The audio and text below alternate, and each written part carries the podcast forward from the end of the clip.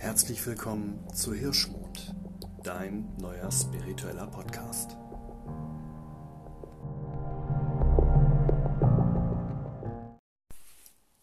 Hallo und vielen Dank, dass du wieder eingeschaltet hast zu einer neuen Folge von Hirschmond. Es ist immer noch sehr, sehr warm.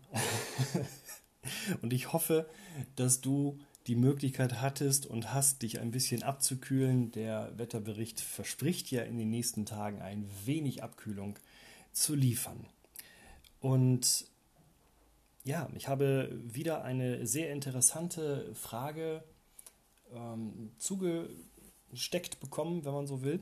Und zwar habe ich mich auch hier wieder über Instagram mit der lieben Niki alias The Weizenwitch ähm, unterhalten.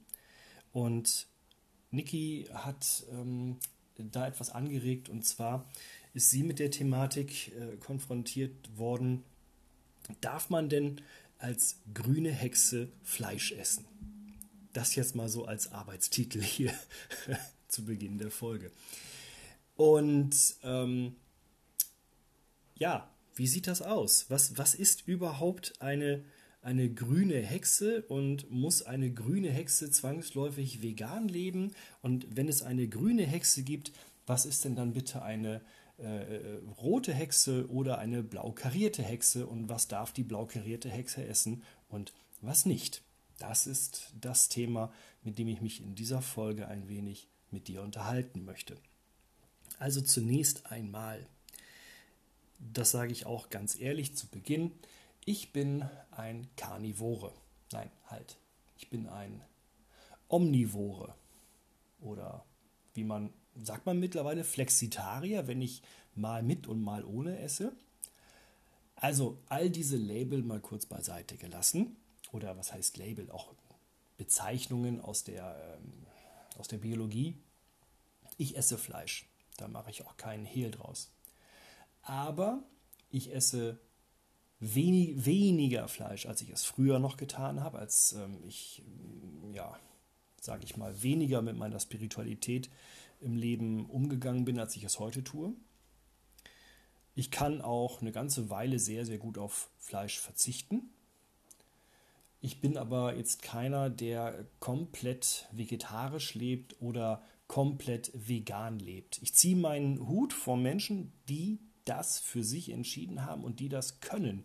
Das ist ja in unserer Gesellschaft auch nicht immer einfach. Ne? Ähm, ich gehöre aber auch zu denen, die, ja, wie sage ich das jetzt, ohne dass das irgendwie absurd klingt. Ich finde es ganz wichtig, seiner Nahrung, seinem Essen gegenüber Respekt zu zollen. Ich hole mal ein bisschen weiter aus. Die Menschen früher, unsere Vorfahren, unsere Ahnen, wer auch immer, die haben auch nicht nur von der Landwirtschaft oder vom Ackerbau, sage ich mal, vom Ackerbau gelebt. Ja, und die haben auch nicht nur Beeren und Nüsse in sich reingefeuert, die haben auch mal äh, wahlweise so ein Mammut zerlegt oder etwas später dann sind die auch gezielt auf die Jagd gegangen nach Schwarzwild, nach Rotwild und anderen Tieren, die man dann ähm, ja, gegessen hat. Ja? Ich glaube, dass eines der grundlegenden Probleme, die uns und unsere Nahrung voneinander entfremdet haben, liegt in der Industrialisierung, als wir Menschen angefangen haben, in die Städte zu gehen, als wir Menschen angefangen haben, in Fabriken zu arbeiten, als wir Menschen aufgehört haben, mit und vom dem Land, auf dem wir leben, zu leben. Das ist so eine große Bruchstelle gewesen, finde ich. Und ähm, ich persönlich finde es in Ordnung, Fleisch zu essen, wenn, wenn du die nötigen ja, wie sage ich das? Wenn du es fertig bringst, zu sagen, okay, ich, ich erlege mein, mein Essen, ja, ich gehe auf die Jagd und bewusst in der Absicht, ein Tier zu töten, um es dann zu essen. Und dann auch so wie das früher war, so viel wie es irgend geht von dem getöteten Tier dann auch zu verarbeiten und zu verwenden. Und vor allen Dingen Und das ist einer der ganz, ganz, ganz wichtigen Punkte. Viele indigenen Völker haben das gemacht. Viele machen das auch heute noch, da wo sie jagen dürfen. Sie bedanken sich bei dem Tier, das sie haben erlegen dürfen. Sie bedanken sich, was weiß ich, ich sage jetzt mal als Überbegriff, beim großen Geist für ihr Jagdglück, ja? bei der Göttin, beim Gott, beim Universum und sind dann auch dankbar dafür. Das ist eine völlig andere Art und Weise, sich in das Ökosystem, was auch Fressen und Gefressen werden beinhält, einzufügen, als zu sagen, ich gehe zu Meckes und hole mir einen Doppelwopper. Nein, warte mal, das war doch die andere. Ist ja auch egal. Ähm, viele Menschen haben den Bezug zu ihrer Nahrung schlicht und ergreifend verloren. Das ist so. Ja? Und damit haben auch viele Menschen den Bezug zu ihrer Umwelt verloren. Damit haben viele Menschen den Bezug zum, zu ihrem Land, und das meine ich jetzt nicht als staatenpolitisches Geschehen, sondern zum, zum Land, zum Erdboden, zur Erde, zur Natur eingebüßt. Und viele Menschen, und das jetzt mal unter uns beiden gesagt, vielen Menschen ist das auch völlig egal und das finde ich so schlimm. Ja? Ich weiß nicht, wo du wohnst. Ähm, ich wohne verhältnismäßig ja, ländlich. ich wohne jetzt nicht JWD, aber auch nicht in der Großstadt. Ähm, ich arbeite in einer Großstadt. Und ich sehe das sowohl in der Großstadt als auch hier bei uns, dass gerade so Kids ähm, beigehen und sich so, weiß ich, kennst du diese Instant, Asia Instant Nudeln, diese, diese mit Wasser aufgießenden Rahmennudeln, ne, kennst du, da ist nichts Natürliches mehr drin, das ist alles chemisch.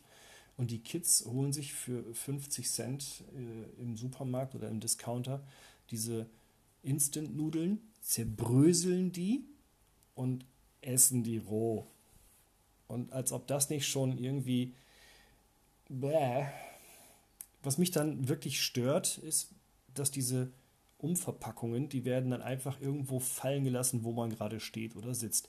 Völlig egal, ob ein Meter weiter ein Mülleimer steht. Das ist so der Moment, finde ich, da wird sehr, sehr deutlich. Dass, da kann man richtig sehen, das ist ein Verhalten, noch deutlicher kannst du ja kaum, mit, kaum sagen, kaum zeigen, dass du weder weißt, wo dein Essen herkommt, noch was du da gerade in dich reinschaufelst und was das mit dir und deinem Körper und letztendlich auch mit deiner Umwelt macht. So, an der Stelle kurz einen Cut, weil wir zu weit wegkommen von der eigentlichen Frage, sonst fürchte ich. Nämlich, Niki hatte ja gesagt, sie selber sieht sich so ein bisschen als grüne Hexe und ist dann mit der Frage konfrontiert worden, wie es denn sein kann, dass sie tierische Produkte isst. Und ich persönlich muss sagen, ähm, wenn du meinen Instagram-Account kennst, dann weißt du, dass ich auch ganz, ganz viel Zeit im Wald bin, dass ich ganz, ganz viel grün bin. Das meine ich jetzt tatsächlich in, in, in Form von, von Wald und Umwelt und so.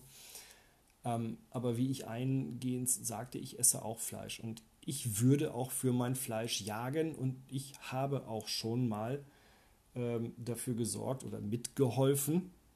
Ja, ich hatte das, weiß ich nicht, darf man sagen, das Glück, ich sage das jetzt einfach mal so, ich hatte das Glück, die Erfahrung machen zu dürfen, äh, bei meinen Großeltern mit dabei zu sein, wenn ein Huhn geschlachtet wird. Ja? Oder Kaninchen. Die hatten Kaninchen. Das war für uns Kinder natürlich immer ganz toll. Oh, hier kommen, den Muckel streicheln gehen. Ja, aber wenn Muckel dann mal nicht mehr im Stall war, dann gab es tags drauf auch bei Oma und Opa Flugente. Damit das nicht so suspekt ist, wenn Muckel plötzlich fehlt. Ähm, aber ne, da, da weiß man dann auch, wo das Fleisch herkam und äh, man hatte die Verantwortung dafür und auch sich selbst gegenüber die Verantwortung zu sagen, ja, ich habe jetzt dieses Tier getötet. So. Für mich stellt das keinen Gewissenskonflikt dar. Solange ich nicht überbordend, wie manch anderer meint, das tun zu müssen, Fleisch jeden Tag konsumiere wie einer, mit einer Selbstverständlichkeit, wie das Wasser aus dem Hahn kommt. Ja? Also das darf nicht sein, das muss nicht sein und das soll auch nicht sein. Ja, also hier ist meine Philosophie die eines bewussten und verantwortungsvollen Konsums in diese Richtung. Gott, das klingt, als würde ich Werbung für Schnaps machen hier. Letztendlich kann ich nur sagen, wer sich zu einer veganen Lebensweise entschieden hat, ne, oder was heißt sagen, ich wiederhole mich, da ziehe ich den Hut vor. Denn es ist in unserer Gesellschaft, wie bereits erwähnt, nicht einfach, vegan zu leben. Ja, das ist genau wie wenn du sagst, ich trinke keinen Alkohol. Dann kommt immer irgendeiner an und sagt, ach komm und einen und dies. Und wenn du dich irgendwo an den Tisch setzt und sagst, ich lebe vegan, dann hast du auch sofort, hast du irgendeinen Ernährungsexperten dabei, der dir erklärt, dass du Mangelerscheinungen hast. Immer. Und ich kann mir vorstellen, dass euch, liebe Veganer, die ihr da vielleicht zuhört, enorm auf die Nerven geht. Ihr habt mein tiefstes Mitgefühl. Ähm, von daher glaube ich, als grüne Hexe, als grüner Hexer, als grüner Magie wirkender spiritueller Mensch kommt es gar nicht so sehr darauf an, kein Fleisch zu essen, sondern einen bewussten Umgang mit diesem Kreislauf zu haben, so wie wir ihn hatten vor Anno Tobak, also wenigstens vor der Industrialisierung. Das ist die eine Sache. Dann ist die andere Sache auch die, ich habe das mal als Spruch gelesen, dein Einkaufszettel ist auch jedes Mal ein Stimmzettel. Und da habe ich mir im ersten Moment gedacht, das ist ja mal ein Statement, das stimmt. Und im zweiten Moment habe ich mir gedacht, hm, stimmt das denn? Ist das so richtig?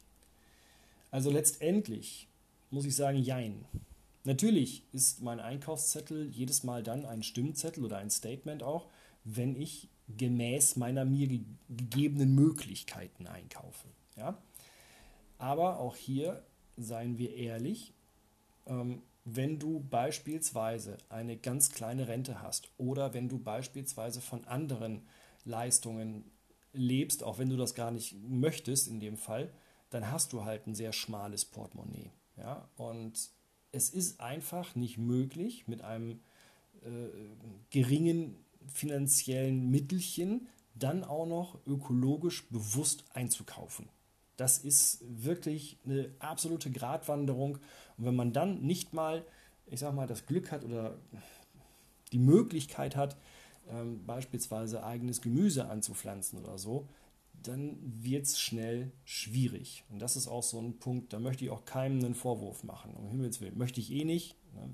Who am I to judge? Habe ich schon mal gesagt. Aber du musst immer auch, finde ich, mit betrachten, wer agiert wie im Rahmen welcher Möglichkeiten. Und da gab es vor einiger Zeit eine interessante Reportage wohl auch zu. Ich, wenn, wenn du mich anschreibst, suche ich sie dir mal raus, aber ansonsten kannst du das mit Sicherheit auch selber äh, raussuchen. Da wurde äh, untersucht in einem Supermarkt, da hat man Leuten im Eingangsbereich, die konnten das gar nicht übersehen. Da war ein riesen Pappaufsteller und da waren Bilder drauf und dann von, von der ganz miesen Massentierhaltung bis hin zum ja, äh, Freiland quasi auf der Wiese umgefallen und dann erst äh, auseinandergenommen.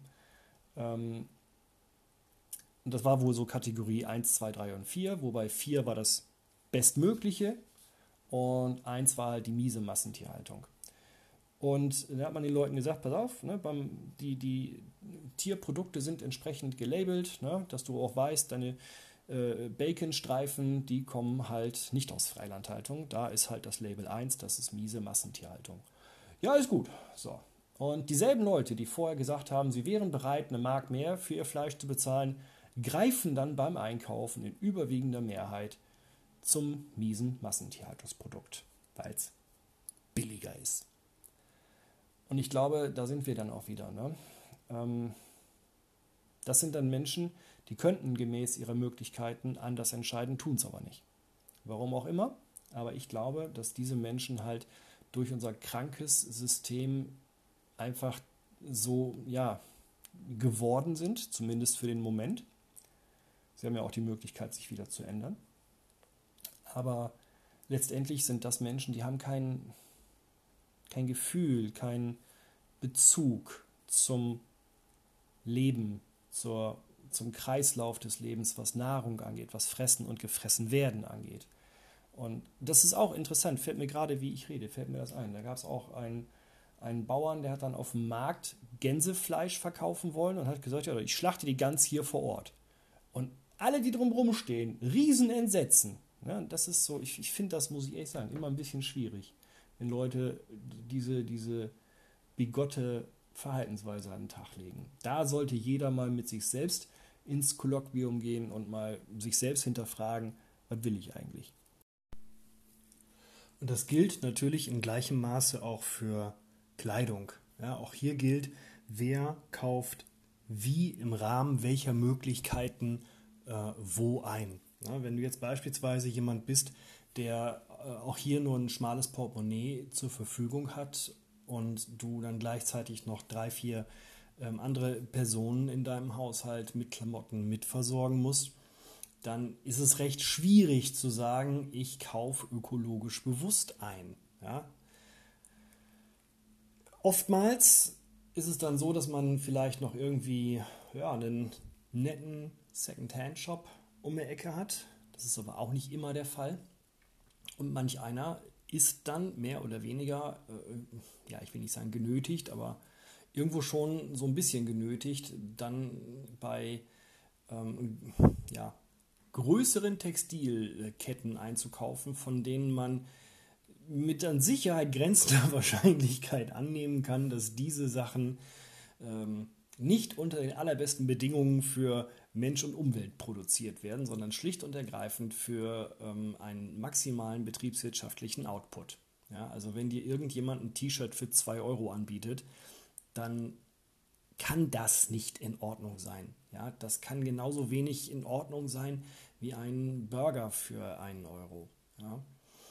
Ähm, jetzt ist aber wie gesagt die Frage, wer, wer macht es aus welchen Gründen? Ne? Macht man es einfach, weil man sagt, nö, ich bin zu geizig, um mehr auszugeben, ich finde das gerade in Ordnung so, dann ist das eine andere und eine, wie ich finde, sehr egoistische Verhaltensweise, als wenn man sagt, ich würde gerne anders, aber ich habe jetzt im Moment einfach keine anderen Möglichkeiten. Ja? Und das gilt es dann, da muss jeder einfach für sich nochmal, finde ich, ein, ein, ja, eine Überlegung in den Raum stellen und auch für sich gucken, wie ist denn meine eigene ähm, Verbindung zum, ja, zum Leben, zum, zur Umwelt, zu, zu meinen Mitgeschöpfen auch. Ist mir das schlicht und ergreifend egal?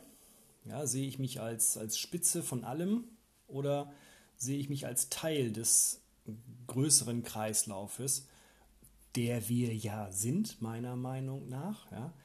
Ähm, und kann ich versuchen, hier verantwortungsvoller und bewusster im Geiste dessen einzukaufen. Und ähm, ich weiß, ich, ich, neige dann manchmal dazu, mich zu wiederholen, aber äh, diese Folge heißt ja, ist eine grüne Hexe vegan? Und äh, der vegane Lebensstil ist ja nun nicht einfach nur auf Fleisch und tierische Produkte zu verzichten, sofern ich das beurteilen kann, sondern das beinhaltet sehr viel mehr.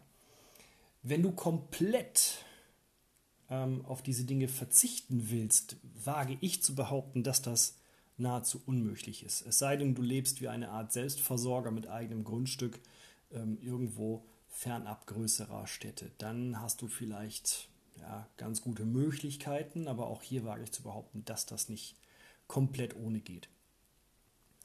Oder komplett machbar ist. Ähm, vielleicht einige ganz, ganz, ganz, ganz, ganz wenige Menschen, zumindest hier in unserem Land oder zumindest hier im industrialisierten Westen.